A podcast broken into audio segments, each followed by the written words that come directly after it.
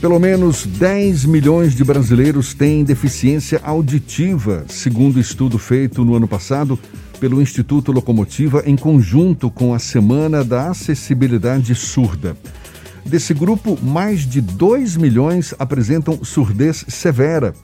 E como é um problema que pode piorar com o aumento da idade, levando em conta ainda que grande parte da população do país está chegando na terceira idade, especialistas afirmam que há uma tendência de aumento de casos nos próximos anos.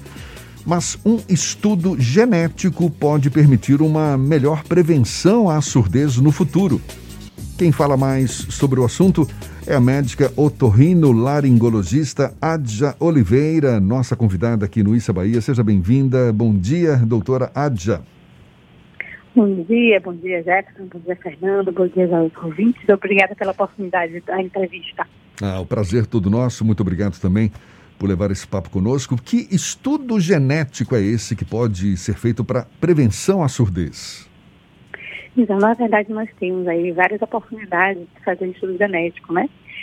A gente tem como fazer é, avaliação da, do DNA mitocondrial, do, do próprio DNA celular, para avaliar se existem efeitos pontuais ou alteração do metabolismo da célula.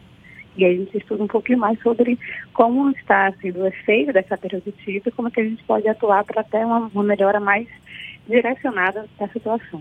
Ou seja, qualquer pessoa pode se, se submeter a esse, a esse exame para saber quais as chances de desenvolver uma surdez a médio ou longo prazo. Sim, as pessoas podem realizar, contudo ainda é, são, são exames, estudos ainda é, preliminares, né? A gente ainda está fazendo, existem alguns exames que já são é, possíveis serem feitos, mas no intuito de prevenção, de a gente fazer uma análise assim, populacional, ainda, ainda é muito preliminar. São as nossas expectativas mais para um futuro próximo. Hoje, quais são as opções mais viáveis, então, mais, é, digamos, já testadas para que a gente se previna com mais antecedência a uma possível surdez no futuro? Eu vou falar de maneira bem ampla, né, para questões da, do público, que vão iniciar desde a época da formação do sistema auditivo. Então, a gente tem que ter um cuidado com as mulheres no, sistema, no período reprodutivo, que elas tomem uma vacina antes do período reprodutivo, né, contra a rubéola, por exemplo, que são doenças congênitas, avaliação pré-natal, para é, acompanhar essa questão de doenças congênitas como hipotireoidismo, sarampo, outras infecciosas que podem afetar.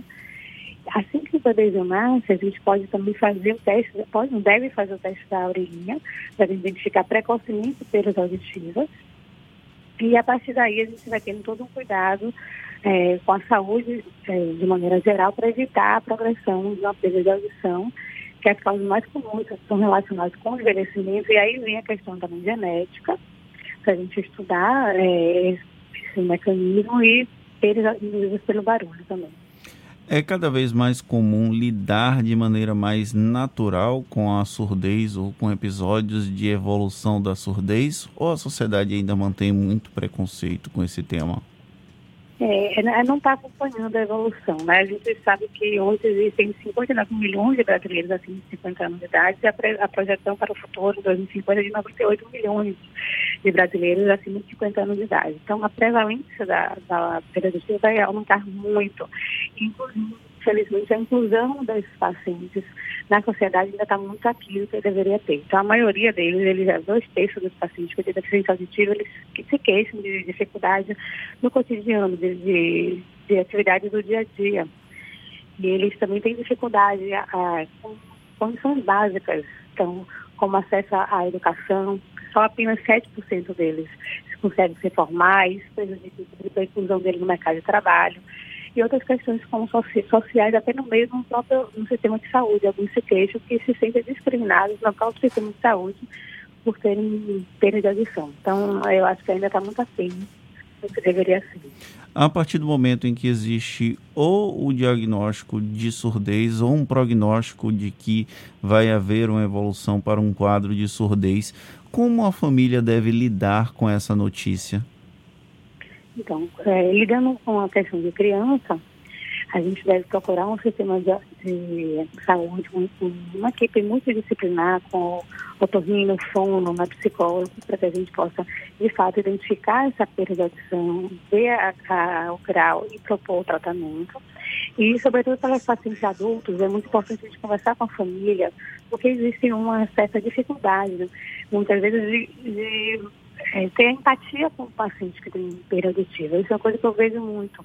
E às vezes a gente está conversando com, quando vem um paciente, vem um familiar, a gente conversa muito com o familiar, explica ele da dificuldade que aquele paciente tem. E muitas vezes o paciente fica assim, é, balançando a cabeça de forma afirmativa porque é aquilo que ele está sentindo. Então, muitas vezes, por a, a perda auditiva não ser algo visível, existe muita dificuldade de você é, ter pouco mais de paciência. Então, o que a gente orienta? Precisa que, ao conversar com o paciente, olhe para ele, dê, dê, umas, dê reforços visuais para que ele entenda, é, chegue perto dele para falar, porque às vezes falar por trás do paciente ou ficar repetindo várias vezes da maneira é, impaciente só vai prejudicar ainda mais a, a inclusão do, do, desse familiar, né, no, no intuito uma prosa muito familiar. Então é importante que a gente tenha um pouco mais de empatia e paciência com o paciente mesmo. Há casos em que a perda auditiva, principalmente essa que ocorre com o avanço da idade, seja por questões genéticas ou, enfim, outras causas, mas há casos em que essa perda auditiva possa ser revertida, e não estou falando aqui no caso de uso de aparelhos, né, que, que é muito comum também, mas não, no, na base do tratamento ou cirurgia, há casos assim? É, se for causada por uma perda sensório-neural, né, que é a causa mais comum, a gente não tem como reverter essa perda auditiva. Por isso que tem que ter o cuidado, para a gente poder é, não perder a audição. Os estudos genéticos, eles estão vindo aí para tentar, no futuro próximo, a gente conseguir fazer entender melhor como está funcionando aquela perda de audição e aí intervir. Mas, no momento, a gente não tem nenhuma terapia oficial que possa reverter e recuperar a perda de audição.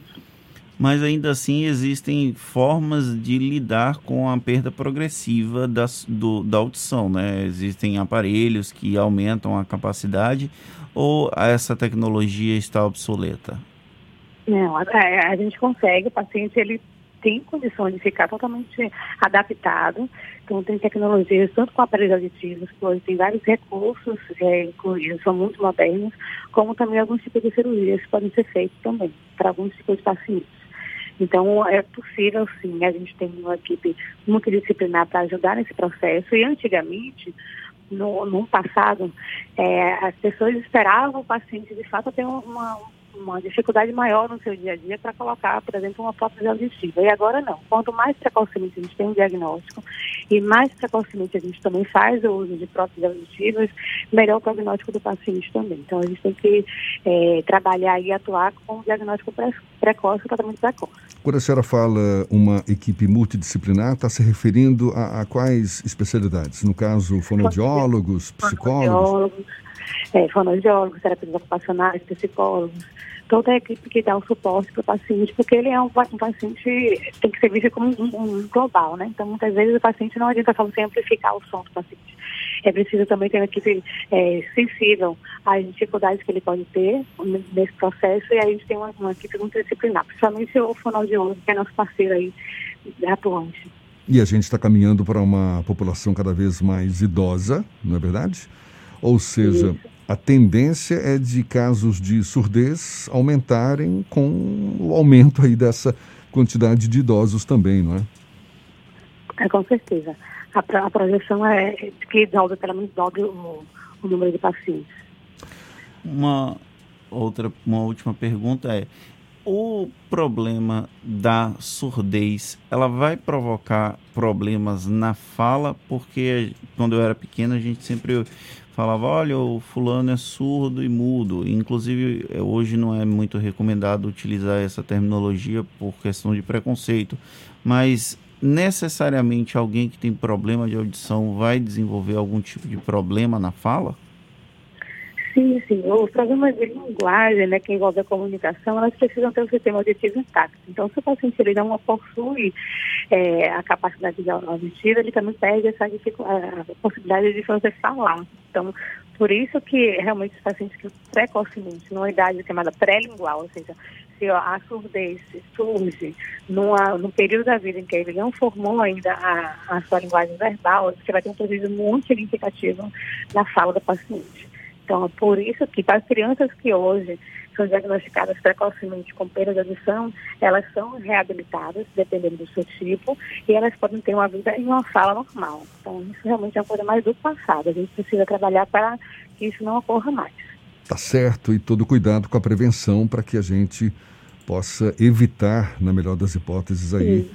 O... As duas causas mais importantes para a perda de audição na vida adulta seriam o envelhecimento e também o ruído, que é um fator muito significativo e que hoje a gente está exposto a barulhos é, do nosso dia a dia, desde a criança, né? É, a gente tem barulhos com sonoros, fones de ouvido, e isso é um fator muito importante para você ter perda de audição também no futuro. Então é muito importante a gente ter esse cuidado. A senhora falou do zumbido? É, zumbido é um dos sintomas ah, não, foi, de audição. Foi, é, é, que eu não entendi direito. Foi o quê? Então, é, é a a questão genética ah, e ruídos, né? Os ah, os ruídos, ruídos, ruídos. Calma, Jefferson. Porque existe, é, pois é. Você não está tá com problema de audição, não, né? que tem, que tem, a, tem o zumbido, não é? O zumbido que aquele. É o zumbido mesmo, né? Parece um. É, o zumbido é um, um besouro é um no ouvido. Né, que a gente ouve e que é algumas vezes incomodativo e é um sinal que a gente precisa identificar e investigar o que está acontecendo. Alguns desses zumbidos podem estar sendo relacionados com uma perda auditiva. Algumas vezes uma perda auditiva temporária, então às vezes está exposto a um barulho muito alto e logo depois a pessoa ouve um zumbido, né? Que pode ser uma coisa temporária e é um sinalizador de que está tendo algum problema. Outras vezes o zumbido é um pouco mais persistente e ele requer uma avaliação médica para a gente identificar qual é a causa desse é, zumbido e reverter, porque o zumbido a gente consegue tratar. Que maravilha, tá certo. Muito obrigado, doutora Adja Oliveira, médica otorrino-laringologista conversando conosco aí sobre a importância da prevenção à surdez, até porque existe aí essa tendência de aumento de casos de surdez, perda da, da capacidade né, nossa aqui de ouvir bem com o avanço da idade. Toda a prevenção será certamente muito bem-vinda. Doutora Adja, mais uma vez, muito obrigado, um bom dia e até uma próxima. Obrigada, estou à disposição. Bom dia a todos.